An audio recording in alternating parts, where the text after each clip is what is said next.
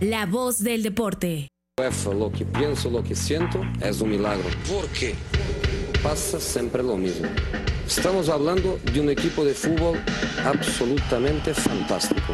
Yo no entiendo por qué. Solo para dejar esta pregunta, que es una pregunta que yo espero tener um, respuesta, termina mi carrera hoy. La Casa del Fútbol Internacional. ¿Por qué? I think I'm a special one. El 9 y medio radio. Es martes de Champions, 4 de la tarde a través de W Deportes, el 9 y medio radio. Los ocho partidos hoy para analizar. Galatasaray empató contra el Brujas. Lokomotiv de Moscú cayó como local 2 a 0 contra el Bayer Leverkusen. Empate en el Santiago Bernabéu. Partidazo entre el Real Madrid y el Paris Saint-Germain. Tottenham remonta en Londres 4 a 2 contra el Olympiacos. 6 a 0 terminó ganando el Bayern Múnich en Grecia. Perdón, eh, a la Estrella Roja de Belgrado. El Manchester City empató como local contra el Shakhtar Donetsk 1 a 1. La Atalanta que sigue más viva que nunca derrotó 2 a 0 al Dinamo de Zagreb. Y la Juventus en un partido bastante cerrado venció 1 0 al Atlético de Madrid. Con todo esto arranca ya el 9 y medio radio. Champions League. El 9 y medio radio.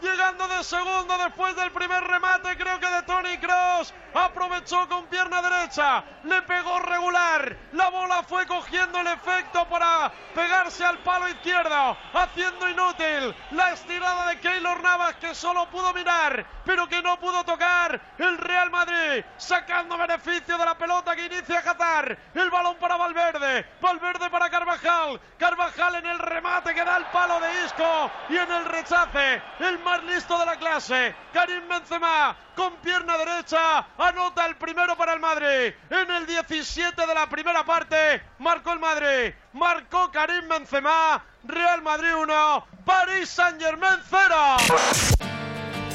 2 a 2 en el Santiago Bernabéu. Al final un partido muy cerrado en donde creo que el Real Madrid fue superior. Doblete del francés Karim Benzema por parte del conjunto parisino. Marcó Kylian Mbappé al 81 y al 83 el español Pablo Sarabia, el exfutbolista del Sevilla. Y para profundizar sobre este partido ya está en la línea telefónica Adrián Blanco. ¿Cómo estás, amigo? Hola Pepe, ¿qué tal? Muy buenas. Qué lindo partido tuvimos el día de hoy, ¿no? Entre el Real Madrid y el Paris Saint-Germain. Un empate, no sé si lo ves igual que yo, pero creo que el Real Madrid en el trámite general a nivel sensaciones hoy ha sido superior al equipo dirigido por el alemán Thomas Tuchel. Pues sí, Pepe, la verdad que ha sido un partidazo y creo que lo has definido bastante bien. Si el fútbol no fuese fútbol y fuese boxeo, seguramente a los puntos el Real Madrid hoy hubiese ganado el partido y se hubiese llevado la contienda. Pero como es fútbol, pues por suerte, bueno, pues eh, nos tenemos que conformar con las reglas que sigue teniendo este juego y por ello este empate, porque lo cierto es que el Real Madrid ha sido muy superior durante todo el partido.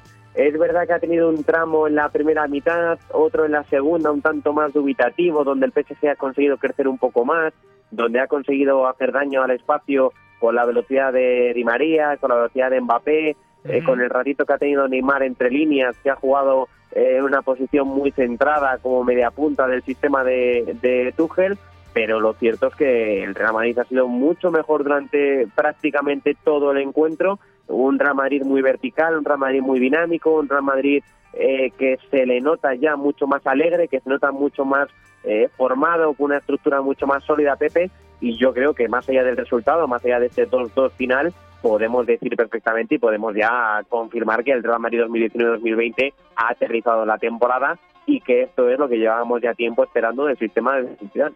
Cuando vi la alineación me sorprendí. ¿Cómo salió hoy Zinedine Zidane con Courtois en el arco? La línea de defensas, Marcelo, Ramos, Barán y Carvajal. Tres en el centro del campo, hasta aquí todo normal, Cross, Casemiro y el uruguayo Fede Valverde. Y luego vino la sorpresa. Isco Alarcón jugando como una especie de enganche, 4-3-1-2, detrás de dos atacantes muy móviles, tanto Karim Benzema como el belga Eden Hazard. ¿Te sorprendió el 11 de, de Zinedine Zidane, Adri?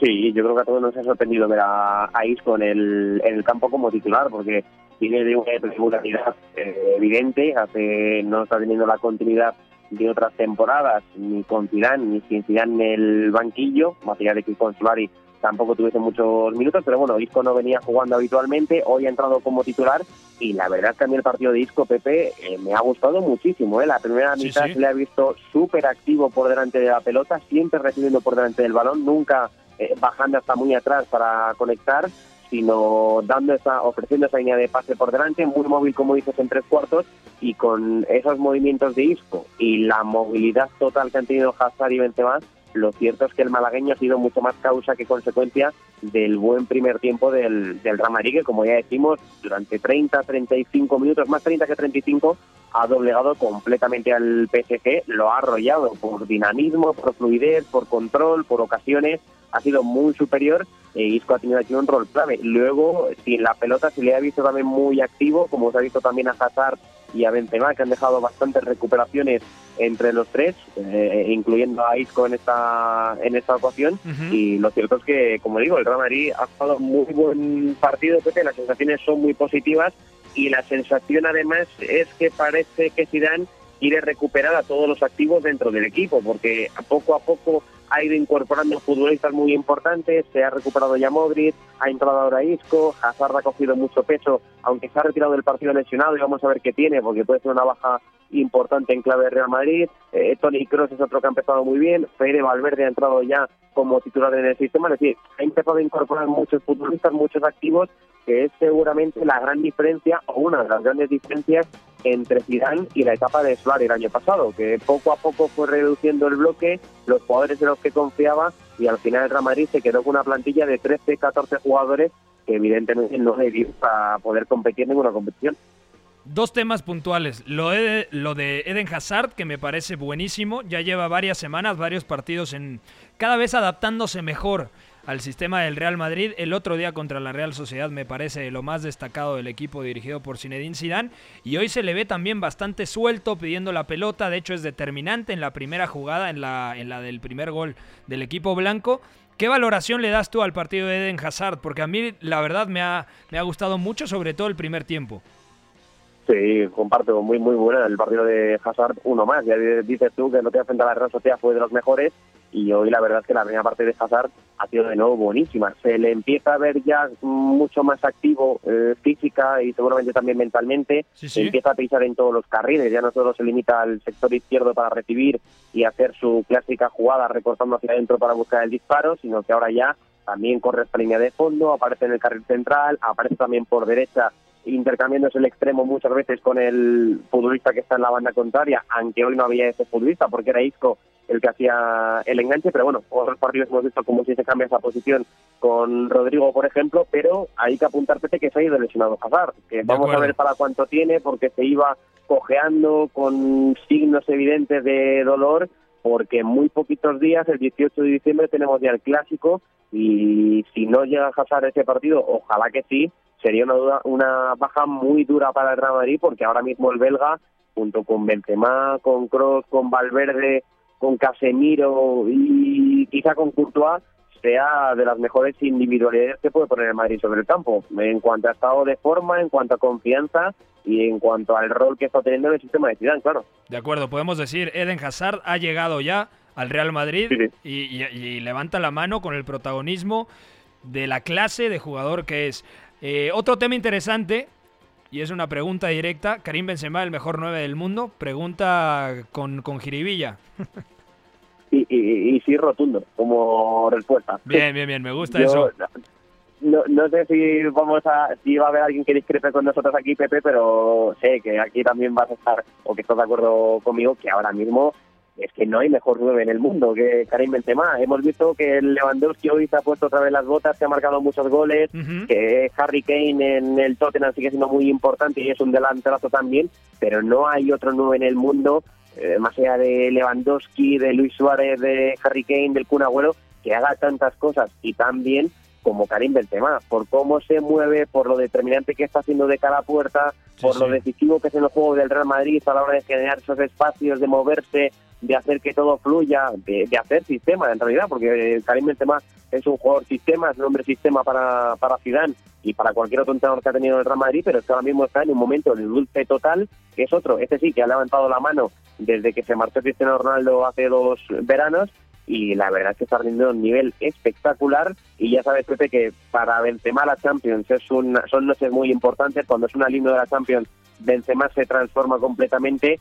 Y de ese killer que estamos viendo en Liga se vuelve un jugador muchísimo más peligroso en la Champions. Y hoy lo ha vuelto a demostrar. Ha tenido ocasiones para hacer más goles, pero las que ha tenido claras, claras, las ha colado dentro y como decimos, más allá de lo determinante que está haciendo la portería, que evidentemente eh, es muy, muy importante, es que fuera del área es un jugador superlativo y yo creo que entre una cosa y otra, eh, Benzema es ahora mismo el mejor nueve del mundo, sin ninguna duda. Es que yo incluso, más que el mejor eh, 9 del mundo, podría decir que es quizá el mejor jugador del mundo, porque Karim Benzema sigue eh, generando ofensivamente como un media punta, como un enganche, como un 10, y ahora está marcando la cantidad de goles que se espera que marque un 9 nominal. Entonces Karim Benzema prácticamente hoy en día lo tiene absolutamente todo. Genera, anota, asiste, participa, es el el pilar del, proyecto de Zinedine Zidane y, es un jugador que además valoramos muchísimo aquí en el 9 y medio.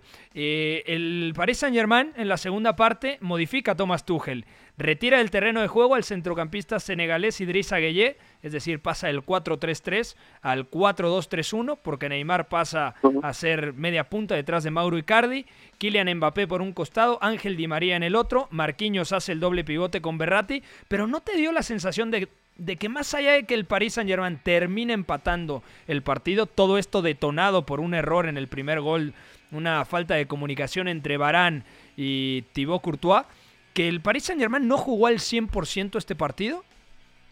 Mm, sí, es verdad que hemos visto un Paris Saint Germain diferente al del partido de ida, que el Paris Saint Germain que eh, arrolla por completo al Real Madrid, pero también creo que que más allá de que el Paris Saint-Germain igual hoy no haya lucido tanto como otros días, creo que también es consecuencia del gran partido que hace el Real Madrid. Al final, eh, decíamos que Benzema es el mejor delantero ahora mismo que puede tener el Real Madrid en su plantilla, uno de los mejores del continente, uno de los mejores en todo el mundo porque hace muchas cosas. Una de las mejores cosas que hace Benzema es que el Real Madrid defienda mejor. Eh, la posesión del equipo con Benzema sobre el campo siempre es mucho eh, mejor, la, la presión consigue ser siempre más efectiva, más eficiente porque el bloque está mucho mejor posicionado, porque Benzema va encontrando todas las piezas, se va moviendo, va detectando esos espacios y eso creo que ha pesado mucho al Paris Saint-Germain, que aún así eh, con poquito, porque es verdad, eh, estoy de acuerdo contigo, Pepe, que no ha tenido su mejor noche, con poquito ha conseguido hacer bastante daño. Cada vez que podía correr al espacio Mbappé, cada vez que podía hacerlo Di María, cuando Neymar ha entrado en la segunda mitad y ha empezado a dirigir el juego del equipo, eh, ha hecho daño y el Real ha sufrido en esa transición de, defensiva, pero creo que, bueno, insistiendo en el tema de Benzema, el Real Madrid mejora mucho sobre el campo y lo que es cierto es que entre un partido y otro, en el de la ida de París y en el que hemos visto hoy, hay un mundo de diferencia. Eh, parece extraño que hayan pasado eh, tan poco tiempo entre un encuentro y otro, pero habla muy bien del sistema de Zidane, habla muy bien de Zidane como entrenador y, por supuesto, habla claro en cuanto al momento de forma en el que se encuentran en el Real Madrid en este momento del curso, que hoy, por ejemplo, es verdad que se ha dejado empatar al final, pero ha competido muy bien ante uno de los serios aspirantes seguramente a estar en el mes de mayo en la final de la Champions. Sí, segurísimo. El Paris Saint-Germain se queda con 13 puntos, el Real Madrid tiene 8. Tras el empate entre el Galatasaray y el Brujas, el equipo belga tiene 3 y el equipo turco tiene únicamente 2 unidades. Adri, te mandamos un fuerte abrazo. Gracias por tomar la llamada. Un fuerte abrazo, Pepe. Muchísimas gracias como siempre. Eduardo Zurita, muy buenas. ¿Cómo estás, amigo? Pepe, buenas tardes. Buenas tardes a los que nos escuchan. Eh, muy bien, ¿eh? La verdad es que disfrutamos de esta jornada de Champions. Un milagro lo del PSG que ya platicamos con Adrián. Pero hay otros partiditos que también estuvieron interesantes. Sobre todo por ahí la remontada del Tottenham de Mourinho. Sí, sí. Pero una pena el Atlético de Madrid contra la Juve, ¿eh? ¿Te durmió? Sí, la verdad es que te dije, te comenté que era mi partido elegido para hoy y terminé viendo al Tottenham. Antes vamos a platicar del Bayern Múnich que derrotó a la Estrella Roja de Belgrado seis goles a cero. Y otra exhibición, por supuesto, del polaco Robert Lewandowski marcando un pócar, uno de penalti y luego tres más. El Bayern Múnich ganó 6 a 0. Jerome Boateng.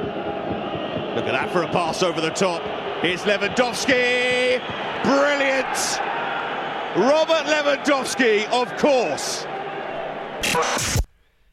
Bueno, el Bayern se confirma que, las sensaciones son muy positivas. El fin de semana derrotó 4-0 al Fortuna Düsseldorf, ahora 6-0. Robert Lewandowski es uno de los mejores futbolistas actualmente en, en el Orbe. O sea, hablábamos de lo de Karim Benzema. Obviamente creo que Karim Benzema está todavía un pelín arriba por todo lo que genera ofensivamente. No solamente es que marque goles, sino que es fundamental en el aparato ofensivo del equipo dirigido por Zinedine Zidane. Pero volteando a ver a los bávaros, Robert Lewandowski está a nivel estadísticas, a nivel definición, a nivel, a nivel claridad enfrente del arco rival como en su mejor época. Fíjate que yo sí le noto un poquito más de agilidad que en las últimas temporadas. O Diga- sea, físicamente lo ves mejor. Sí, es decir, las- los goles es impresionante. Tenía, iba, estaba a punto de cumplir un récord en la Bundesliga hasta este fin de semana. Ahorita mete cuatro goles, pero yo le noto definiciones que había dejado de hacer los últimos años. Sí, sí. Como bien mencionas, al final no es lo mismo que, Ben- que Benzema, que al final genera muchísimo y Robert es otro tipo de delantero. Pero me parece que es un muy buen argumento para el Bayern Múnich, sobre todo por el momento en, en el que se encontraba, ¿no? El, todo este periodo oscuro, medio gris que tuvo con Kovac y ahora este cambio que se está esperando hacer a lo mejor hasta en enero, ¿no? No sabemos qué vaya a pasar si hay un nombramiento de un nuevo técnico. Ojo, porque mira, los últimos cuatro resultados del Bayern Múnich. Le ganó al Olympiacos 2-0, le ganó 4-0 al Borussia Dortmund, le ganó 4-0 al Fortuna Düsseldorf y ahora le gana 6-0 a la Estrella Roja de Belgrado. Es decir, no ha recibido gol y ha ganado los últimos cuatro partidos.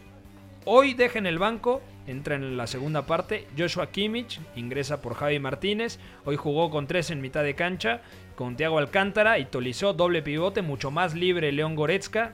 eh, Coman por un costado, Coutinho por el otro y Robert Lewandowski en punta. Yo dejaría a Flick hasta el final de temporada porque está demostrando que está entendiendo cómo acomodar las piezas para que el Bayern Múnich funcione mejor. Quizá pasa como pasó, por ejemplo, en Real Madrid o algún otro club que de esta élite, que teniendo un entrenador tan metódico como Kovac, a lo mejor necesitan algo más relajado y de casa, ¿no? Como al final está haciendo eh, el entrenador Flick. Flick.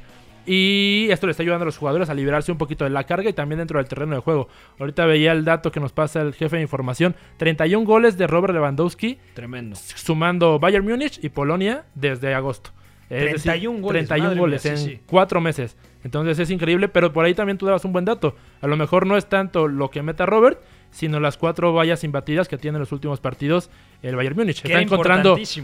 defensiva que no tenía anteriormente con Nico Kovac. No, y además, por ejemplo, ha implementado cosas que creo que le vienen muy bien. Por ejemplo, el tema de que juegue David Alaba como central. O sea, Alaba es centrocampista de formación, afianzado en la élite como lateral zurdo, pero ha tenido buenas participaciones como central. Hoy la pareja la, la conforman el español Javi Martínez, que es un contención nominal, pero bueno, mucho tiempo ha jugado como defensa central, y Jerome Boateng, que había estado lesionado, pero parece que ya está al 100%. Como laterales, Benjamin Pavard por el costado de la derecha y Alfonso Davis, el canadiense, que es un extremo que está teniendo mucha continuidad como lateral izquierdo. Bueno, Esto por la lesión de, de Lucas, ¿no? Exactamente. Pero ya se ha afianzado en la titular. Bueno, 6 a 0 ganó el Bayern Múnich. Pasamos al siguiente encuentro. La Juventus en Turín, golpe de autoridad en un partido muy rocoso. Derrotó al Atlético de Madrid con un golazo de Paulo Dybala. pata negra. de la Juve. ¡Qué golazo! ¡Qué barbaridad lo que se ha inventado el equipo juventino! Paulo Dybala. ¡Qué maravilla! Era un córner prácticamente de una falta que para mí, y es lo grave, se ha inventado Taylor. La falta es un mini córner y sin hueco. ¡Qué maravilla de Dybala que la cuela dentro! ¡No lo merecía! En el primer disparo a puerta de la Juve, acertó Dybala. Juve 1, Atlético de Madrid 0. Jugó muy bien el fin de semana pasado Paulo Dybala, sobre todo el segundo tiempo en un partido durísimo que le costó mucho trabajo a la Juventus contra el Atalanta. Ahora me parece que es el mejor del equipo dirigido por Mauricio Sarri, que salió con el 4-3-1-2, es decir, con Aaron Ramsey como media punta, delante de los tres centrocampistas formados por Blaise Matuidi, Miralem Pjanic y el uruguayo Rodrigo Bentancur, y en punta Paulo Dybala y un Cristiano Ronaldo que estuvo bien protegido por la defensa del Atlético de Madrid. El Atlético de Madrid salió con los cuatro centrocampistas más Vitolo detrás de Álvaro Morata. ¿A qué me refiero con los cuatro centrocampistas? Con Coque Saúl partiendo desde la banda y el doble pivote formado por Héctor Herrera, titular, el mexicano al lado del ganés Thomas Party. Detenernos primero en lo que mencionas de Dybala, que el 4-3-1-2 le ha beneficiado muchísimo, ya sea con Higuaín o con Cristiano, él está siendo la estrella del equipo en los últimos partidos. Eh, ayer incluso creo que Beto mencionaba que es, es muy de últimamente de partidos importantes, ¿no? Sí. A principio de temporada ya contra Napoli, ya lo hizo contra el Atalanta, ya lo hace hoy con un verdadero golazo. Al final también, hoy más allá del gol, creo que es el mejor del partido. Sí, sí. Entonces, eh, un sistema que le está beneficiando y que al final, eh, no sé, el Atlético de Madrid no se termina de encontrar a sí mismo. Hoy prueban con una línea que a lo mejor habíamos pedido mucho, pero muy atascado con los cuatro centrocampistas sin tener eh, profundidad, dejándosela toda a Lodi y a Trippier y al final atascándose mucho sin encontrar una vía al gol. Y queda demostrado al 100% que el elemento del Atlético de Madrid que es capaz de frotar la lámpara y sacar al genio es Joao Félix, que generó dos pelotas, dos acciones de peligro con dos pelotas estupendas. Sí, al final en la segunda parte termina haciendo cambios muy ofensivos Simeone. Entra Correa, entra Joao Félix, Entra entra, Lemar. Exactamente. Y al final con los tres se asienta un poco más eh, arriba en el campo de la Juve. Y como dices, Félix termina generando lo que es las ocasiones más importantes para el Atlético. Incomprensible que yo creo que se le deben de dar las llaves completamente. Al final creo que no le terminan de encontrar el lugar Simeone y si le encontrara ahí dónde posicionarlo sería mucho mejor para el Atlético. Que el tema ahorita con Joao Félix es que viene de una lesión. Sí, sí, sí. Entonces, por lo tanto, hay que llevarlo a poco. Pero está clarísimo.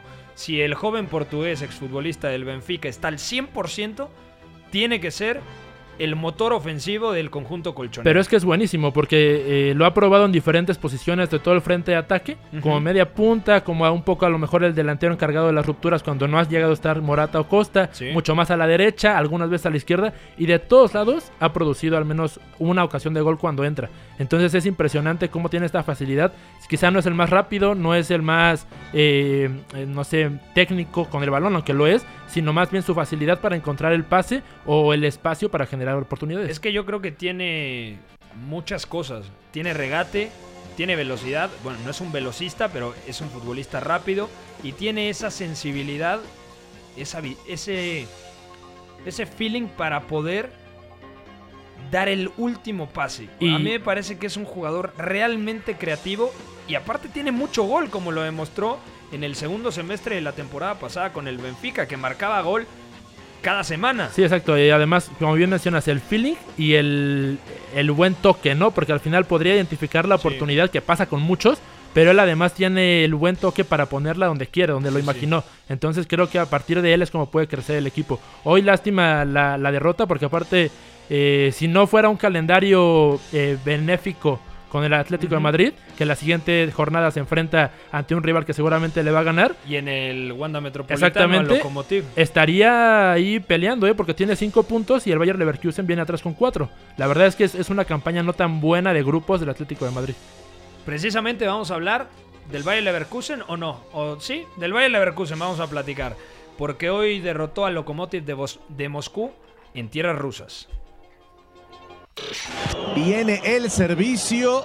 Ganando por arriba le cae Aranguis. La levanta Aranguis para vender el zurdazo. ¡Golazo! ¡Gol!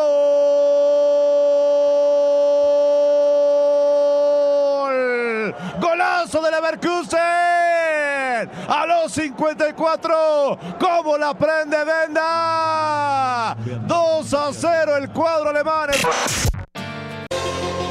2-0 ganó el Bayer Leverkusen, autogol de Semaletdinov y luego uno de los mellizos al 54 es Ben Bender tras la asistencia del chileno Charles Aranguis. 2-0 ganó el Bayer Leverkusen, le costó mucho trabajo en la primera parte, luego en el segundo tiempo se dio la iniciativa al conjunto moscovita y a partir de ahí pudo correr buen primer tiempo del jamaiquino Leon Bailey y luego buena segunda parte del joven francés Diaby. Además, bueno, Charles Aranguis sigue siendo uno de los mejores del Bayer Leverkusen.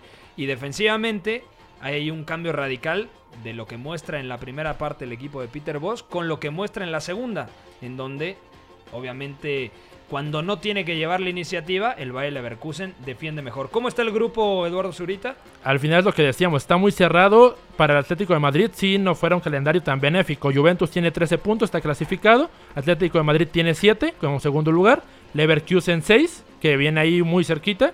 Y el Lokomotiv de Moscú apenas 3 puntos. Tiene que ganar el Atlético de Madrid al Lokomotiv ¿Sí? en el Wanda Metropolitano para que no haya sorpresas de por ahí el Bayer Leverkusen le gana en el Valle Arena. Imagínate un equipo Juventus. suplente de la Juve y por ahí saca un punto, dos o tres el, el Leverkusen y pues correría peligro el Atlético. Resultado peligroso, ¿no? Exactamente. Eh, al final, pero también un poco decepcionante el Leverkusen, ¿no? Eh, lo veíamos ya la temporada pasada muy bueno para correr. Igual dices tú, hoy ataca muy bien corriendo. Pero decepcionante, un poquito decepcionante, por ejemplo, Kai Havertz, que lo alabamos mucho el segundo semestre de la temporada pasada y ahora no termina de despuntar. De hecho, hoy ni juega Kai Exactamente. Havertz, ¿no? O sea, hoy juega de Avi, empieza como enganche detrás de Kevin Boland, del doble pivote formado por Kerem Demirbay y Charles Aranguis, Belarabi por el costado de la derecha y por la izquierda eh, Leon Bailey. Tiene que ver con la, mejoría en mitad de campo porque Demirbay juega un poquito más libre con el ingreso de Baumgartlinger, el austriaco, en lugar del jamaicano Leon Bailey. Vamos a ir a una pausa. Estamos. Ah, no, no, no vamos a ir a una pausa. No vamos a pausa. Seguimos, ¿no? Vámonos de corrido. Perfecto. Ya lo saludé, señor operador. Mi querido Pavel Nedved. Muy buenas, gusto en saludarlo. También al, al jefe de información, el señor Juan Babuchas. También a Fo en la producción. Bueno, eh, hablar también de Locomotive. Dos cosas interesantes. Hay dos Miranchuk, que son obviamente hermanos. El bueno es el número eh, 59, Alexei, que tiene muy buen último pase, que juega como media punta. Esta vez detrás de Eder, el portugués arrancó como titular. Algo que me parece sorpresivo teniendo a Fyodor Smolov en el banquillo, que es un delantero mucho más contrastado y técnicamente mucho más completo. Y además en este equipo de Lokomotiv de Moscú está un tipo que llegó a dominar la Europa League como el polaco Krichovia, que luego va al Paris Saint Germain, no le va bien, pero Krichovia, caramba, yo creo que tiene todos los argumentos para por lo menos mm, volver a rendir a buen nivel en una liga O Europa Top. League, ¿no? De nuevo, al final, eh, termina jugando también en 2017 un periodo en el West Brom. Es decir, desde que salió del Sevilla no le ha funcionado muy bien ninguno de sus fichajes y ahorita está dando vueltas en el Lokomotiv, pero aún así dando buena exhibición, ¿no? A mí me parecía sí. que al nivel que está hoy también podría, por ejemplo, regresar a un equipo tipo Sevilla y hacer un buen papel en la Europa League, por ejemplo. De acuerdo. Bueno, vamos al siguiente partido porque viene Hugo Marugán para platicar del Tottenham que perdía 2 a 0 en Londres contra el Olympiacos y terminó ganando 4 a 2. Y rápido Uriel, se anima, va Moura, quiere el empate, Moura, Moura, Moura, gol. ¡Gol!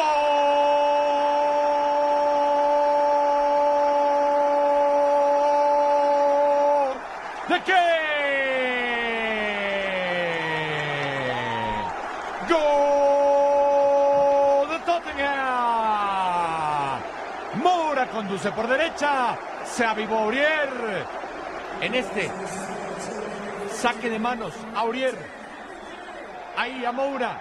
Y Moura identifica el movimiento de Kane, que le marca nada más a donde se la ponga. Estamos igualados al El Arabia había puesto el 1-0 al minuto 6, luego Rubén Semedo al minuto 19, Dele Alli al 46, Harry Kane al 50, Aurier al 73 y de nueva cuenta Harry Kane al 77. Hugo Marugán, ¿cómo estás, amigo? Hola Pepe, muy buenas, gracias por invitarme. Oye, un partido muy interesante, ¿no? Lo perdía 2-0 el Tottenham y de repente el efecto Mourinho. ¿Qué carambas pasó en Londres?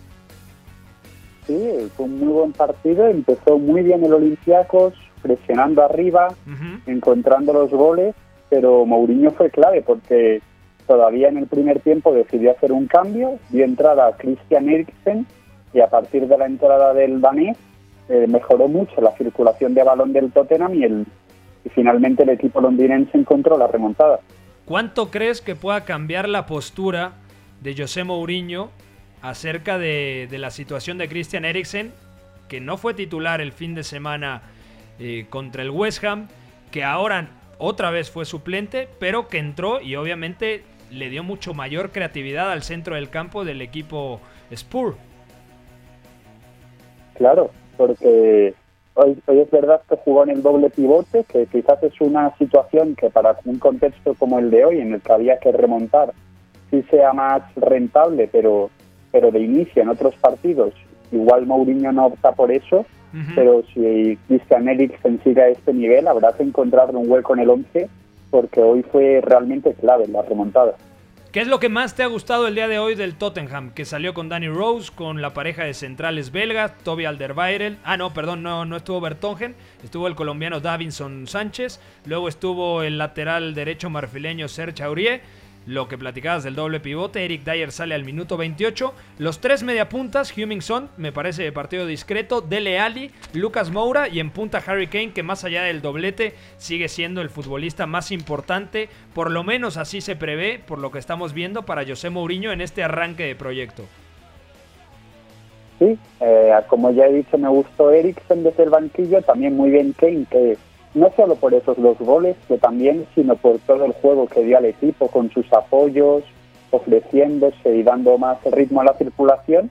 Pero si me tengo que quedar con un hombre, te voy a decir Sergio Chorier, el lateral derecho, costa marfileño, que no es que sea un, un, jugador que deje todos los fines de semana grandes actuaciones, pero hoy sí que estuvo muy bien, participa en tres de los cuatro goles y con su profundidad fue realmente clave.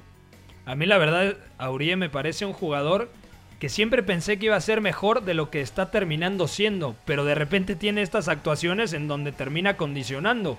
Otro elemento interesante, Dele Ali. Se especulaba muchísimo con la llegada de Mourinho que Dele Ali tenía que ser un hombre importantísimo por esa capacidad para llegar desde segunda línea, porque al final con Mauricio Pochettino se le veía un poco cabizbajo y, e incluso cuando llegó José Mourinho le preguntó directamente a Dele Ali, oye Dele Ali, ¿eres Dele Ali o su primo? Y Dele Ali le contesta, no, yo soy Dele Ali. Bueno, Mourinho le responde, ah bueno, entonces si eres Dele Ali, juega como Dele Ali. Sí, claro. Hoy estuvo otra vez bien, quizás no tanto como en el partido del pasado sábado contra el West Ham, donde dejó una exhibición, pero pero hoy volvió a ser clave, donde le está colocando Mourinho, que es como media punta en el 4-2-3-1, relacionado al juego entre líneas y a la llegada al área, que es al final donde, donde destaca de Leali. Marca el 1-2 en una situación así, atacando el área en un centro lateral y volvió a dejar buenos pases y buenas combinaciones entre líneas. Algo que quieras comentar del Olympiacos, que tiene jugadores interesantes, ¿no? El centrocampista Guilherme, a mí me gusta mucho. Hoy no sé qué tal eh, sea la valoración que le das. Y por supuesto el portugués Daniel Podense, ese número 10 chaparrito que tiene muchísima habilidad. Y por supuesto me extraña mucho que Mathieu Balbuena, el mítico eh, media punta francés, haya entrado hasta el minuto 74. Sí, a mí también me sorprendió la suplencia de Balbuena y como comentas, tanto Guilherme como, como Podense fueron dos de los mejores jugadores. El primero, el medio centro muy bien con balón, activando a las bandas mediante cambios de orientación, mientras que Podense fue clave para dar salidas al Olympiacos con sus conducciones y sus desmarques a campo abierto. Y si te tengo que decir otro nombre, quizás un poco menos conocido, te voy a decir a Cámara, el, el guineano, que, que, jugó como interior y que estuvo muy bien en tareas de presión, sin balón, incomodando a los jugadores del Tottenham. Pues ahí está la apreciación de Hugo Marugán. Victoria 4 a 2 del Tottenham que recupera sensaciones. Ya estaremos platicando el día de mañana contigo, Hugo. Te mandamos un fuerte abrazo hasta España. Un fuerte abrazo a vosotros también. Gracias. Adiós. Ahí el señor Hugo Marugán. Zurita. Toca hablar del City, ya bastante relajado, ya sabía prácticamente que, bueno, tiene el boleto el equipo dirigido por Pep Guardiola y hoy empató 1 a 1 como local. Up goes Mares. Sterling! 3 1. Match over. Three points, Manchester City.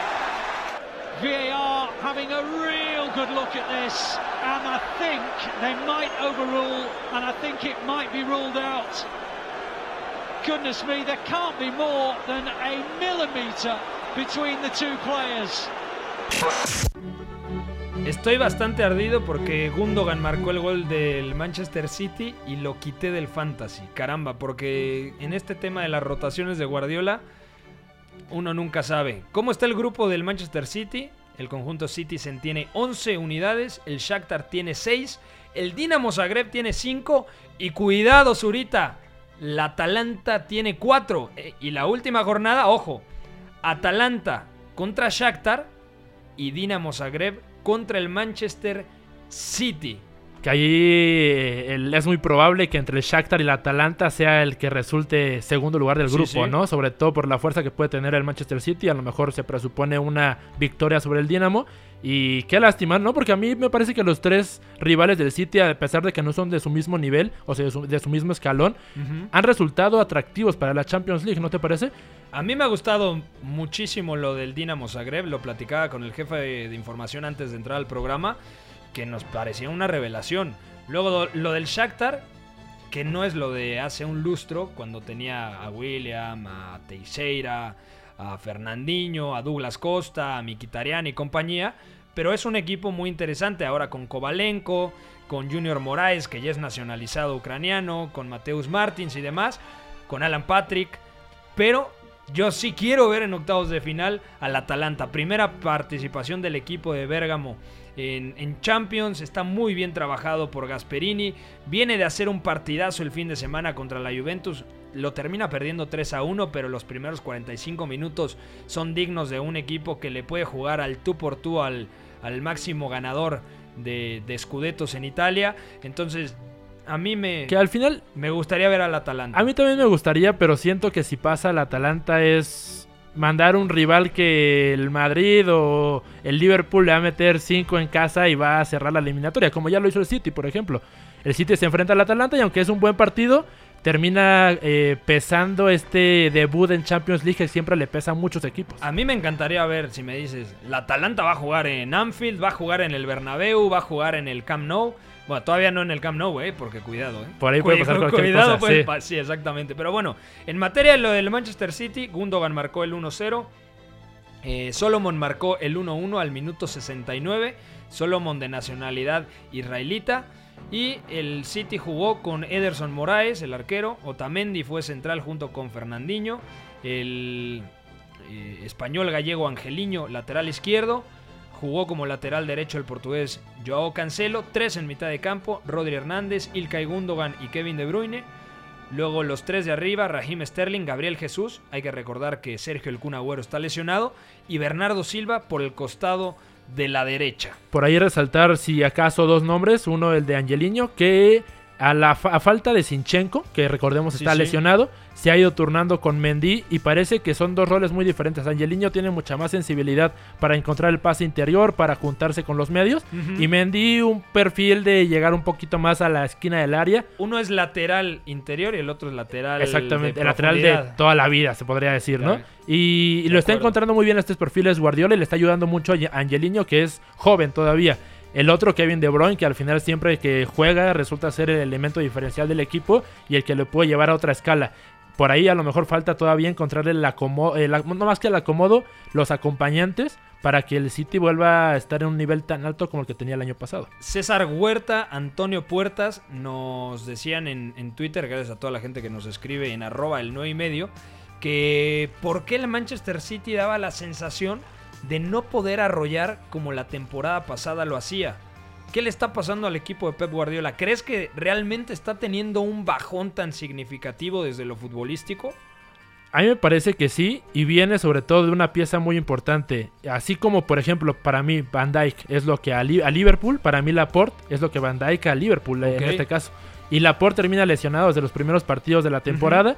Se improvisa incluso ahí a Fernandinho, que es el que ahorita tiene el puesto de titular. Y no es lo Es mismo. más titular Fernandinho porque el otro puesto en la saga se lo turnan o John Stones. Y Nicolás Otamendi. Exactamente. Eh, sobre todo porque Pep ha hablado de un nivel un poco bajo de Otamendi, al menos al principio de temporada. Sí, sí. Sin embargo, sí, entre los tres están, están teniendo los minutos. Pero esto más incluso que para la fase defensiva. Sí, sí. Creo que afecta a la fase ofensiva. Fernandinho no creo que te vaya a meter ese pase con la zurda, pasando la línea de medios y encontrando a Sterling o encontrando a Agüero directamente para poner de frente luego ya a los medios. Eh, es, es decir, están teniendo que crear desde otro lado. Ese, ese automatismo que estaba ya no existe y le está contra, co- eh, costando encontrar la jugada que les haga ganar tan arrolladoramente como mencionaban ellos. Pues ahí está. El Manchester City 1-1, ya está clasificado, ya es primero de grupo. Jugará con muchísimos suplentes contra el Dinamo Zagreb. A ver si el Dinamo Zagreb no termina metiéndose. Es como mencionábamos No. de, lo del- de lo de la Juve, ¿no? Al final Sí, sí. se pueden dar ahí un lujito. De acuerdo. Entonces, el City, repetimos para la gente que, nos pregunta a través de redes sociales cuál es la situación. Primer lugar indiscutiblemente del grupo C con 11 unidades. El Shakhtar tiene 6, el Dinamo Zagreb tiene 5 y el Atalanta tiene 4. Próxima jornada, la Atalanta juega contra el Dinamo Zagreb y perdón, contra el Shakhtar Donetsk y el Manchester City contra el Dinamo Zagreb. Hablando de estos equipos, el Dinamo Zagreb el día de hoy ¿Cómo le fue al Dinamo Zagreb? Ah, que precisamente cayó 2-0 Contra el Atalanta. contra el Atalanta. de Atalanta. ¡El Papu! ¡Gol!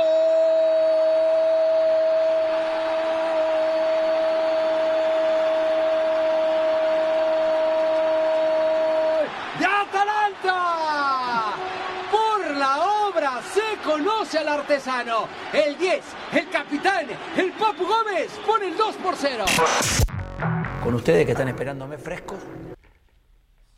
Bueno, 2-0 ganó el Atalanta. El primero lo hizo de penalti Muriel al minuto 27 y luego el Papu Gómez al minuto 47 tras la asistencia del centrocampista holandés Martin de Ron. Ojo que sigue teniendo bajas importantes. Ilicic sigue sin estar al 100%, de hecho entró de cambio al minuto sese- eh, 61 por el colombiano Luis Muriel y tampoco está el colombiano Duban Zapata. Aún así compite muy bien el fin de semana contra la Juventus y ahora saca el resultado que necesitaba para mantenerse con vida. Y ojo que también Muriel sale medio tocado de este partido, entonces ya sería a lo mejor una tercera baja. Bueno, los otros ya van regresando, pero no puede tener su plantel completo nunca Gasperini en los últimos partidos. A ver si eso no es una cosa que le puede costar en, el u- en la última fecha, que ya no es tan tarde, ¿eh? yo creo que, que dos semanas Dos vuelve a haber Champions. Me parece que sí. No, tres semanas. ¿Tres semanas o dos semanas? Ahora te digo exactamente. Pero ya en diciembre se finaliza esta fase de grupos y a ver si no le cuesta ahí encontrar el boleto a los octavos de final. Mira, la última fecha es la jornada del... Ahora te digo, señor Zurita. La del 10 de diciembre. 10 y 11 de diciembre se disputará la última fecha. Shakhtar Donetsk, Atalanta, Dinamo Zagreb contra Manchester City en miércoles. Bueno, pues ya estamos a dos semanas, justamente. Apenas hay dos semanas, dos fines de semana para que se recuperen estos jugadores y pueda tener plantel completo contra el Shakhtar, que justamente es el partido que va a definir. ¿Quién avanza en este grupo? El Shakhtar. El Shakhtar. Shakhtar va a avanzar como segundo lugar. Yo, porque quiero, aunque no sé si lo crea al 100%, me quedo con La Atalanta. la Atalanta. Y en el último partido para platicar el día de hoy, yo creo que el partido con menos reflectores, 1-1 terminó el empate en tierras turcas en Estambul entre el Galatasaray y el Brujas. Omer Bayram looking for the ball into Adem Buyuk.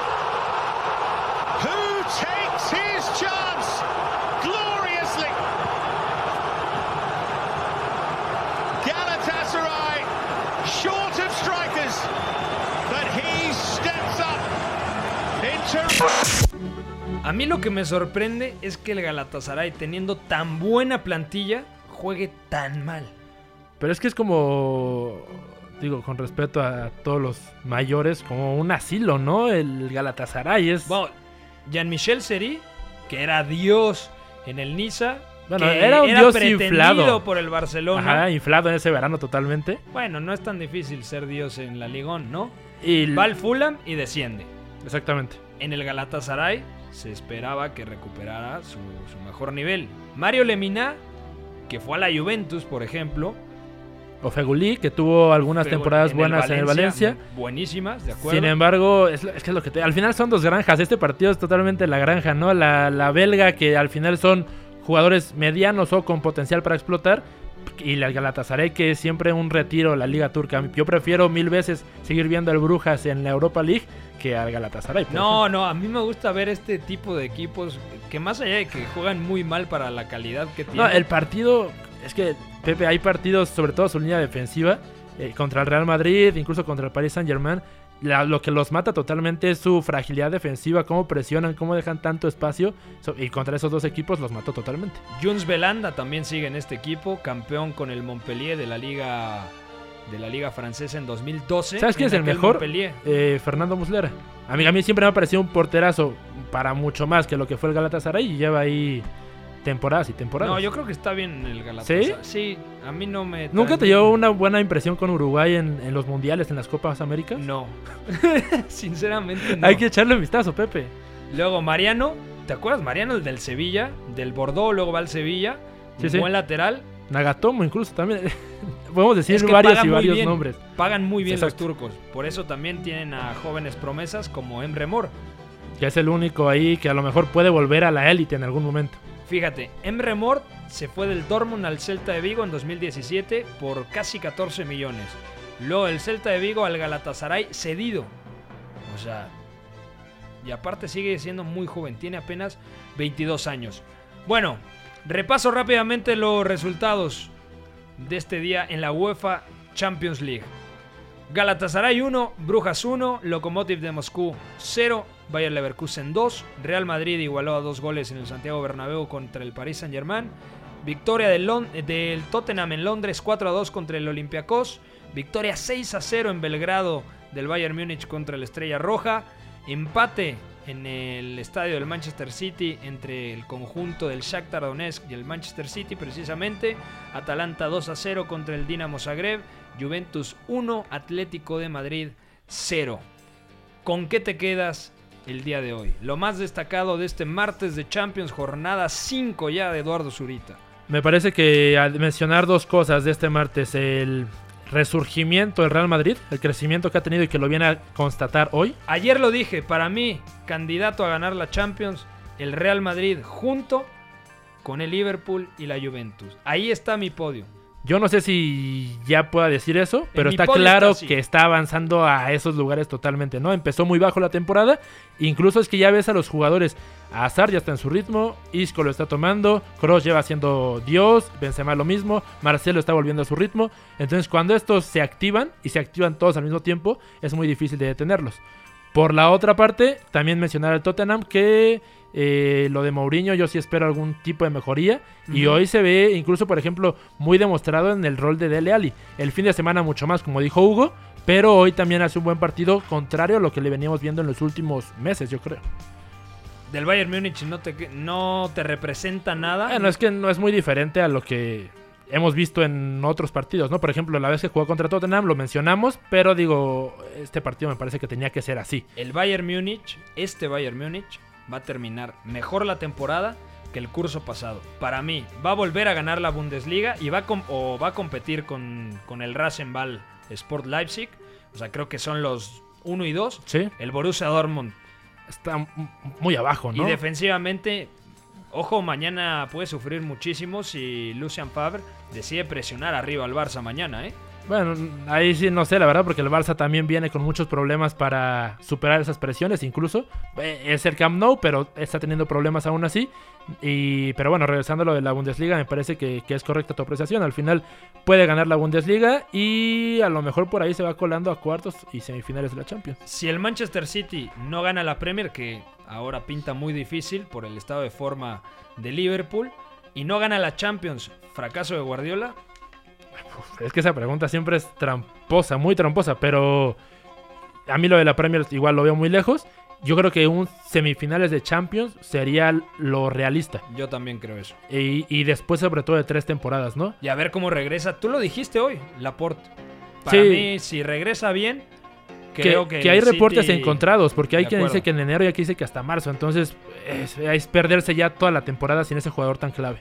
Miércoles de Champions, mañana platicaremos sobre el Zenit Olympique Lyon, Valencia contra Chelsea. Estos dos partidos se juegan a las 11.55 tiempo del centro de México.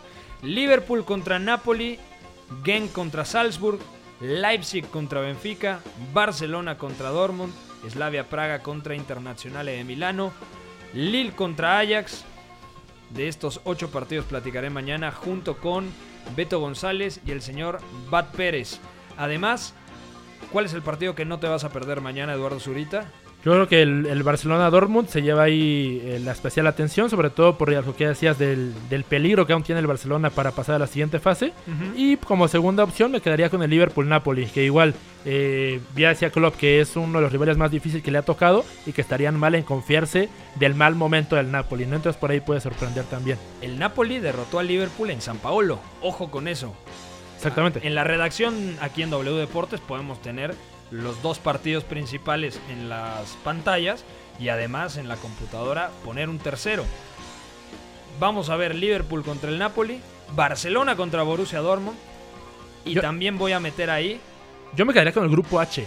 el Lille contra el Ajax. Exactamente, y por ahí hay reportes de que Edson Álvarez puede tener minutos ante las bajas del Ajax. Entonces, aparte el, el grupo te lo cuento cómo está, ¿eh? Ajax primer lugar con 7 puntos, Chelsea segundo con 7 y Valencia tercero con 7. Ahí falta Tremendo. mucho por definir en el grupo H. Ojo con lo de Edson Álvarez, que ya no es titular, ¿eh? Ya perdió la titularidad porque cambió de esquema ahora Ten Hag del 4-2-3-1 en donde tenía a Lisandro Martínez como medio centro y en el doble pivote jugaba el canterano americanista. Ahora juega 4-3-3. Con Lisandro Martínez sigue siendo el medio centro, pero está Van de Beek como interior derecho y Quincy Promes como interior izquierdo para liberar a los extremos o media puntas que parten desde la banda, el marroquí Hakim Ziyech desde la derecha y David Neres, el brasileño desde la izquierda. Como falso 9, pues el serbio Dusan Tadic. Aún así esperemos que tenga los minutos necesarios mañana. Te digo que había reportes de incluso a lo mejor un papel en defensa, porque hay bajas en la defensa, sí, sí. exactamente, como central, que eh, para mí me cuesta verlo ahí, sobre todo en partidos de Champions, pero es una buena prueba para medir su potencial realmente. Bueno, ya nos vamos a nombre de Fo en la producción, de Pavel Nedved en los controles, de Eduardo Zurita, del jefe de información Juan Babucha. Soy Pepe del Bosque. Gracias por escuchar el 9 y medio radio. Gracias por comunicarse con nosotros a través de nuestra cuenta de Twitter, arroba el 9 y medio. Nos escuchamos mañana en punto de las 4 de la tarde con toda la actualidad de la UEFA Champions League. Bye bye. Mira, también puede salir aquí una lista de agravios comparativos, pero no acabaríamos nunca. Yo vengo aquí porque es mi obligación delante de ustedes. Ya, ustedes me preguntan y yo, yo respondo. Fuera del campo ya ha ganado, lo ha ganado durante todo el año, ha ganado durante toda esta temporada y en el futuro lo que va a ser. Le regalo su Champions particular. Hay veces que me merezco que me manden a freír espárragos. O cuando la cago, la cago. La Casa del Fútbol Internacional. En esta sala, él es el puto jefe, es el que más sabe del mundo, el puto amo. El 9 y medio radio.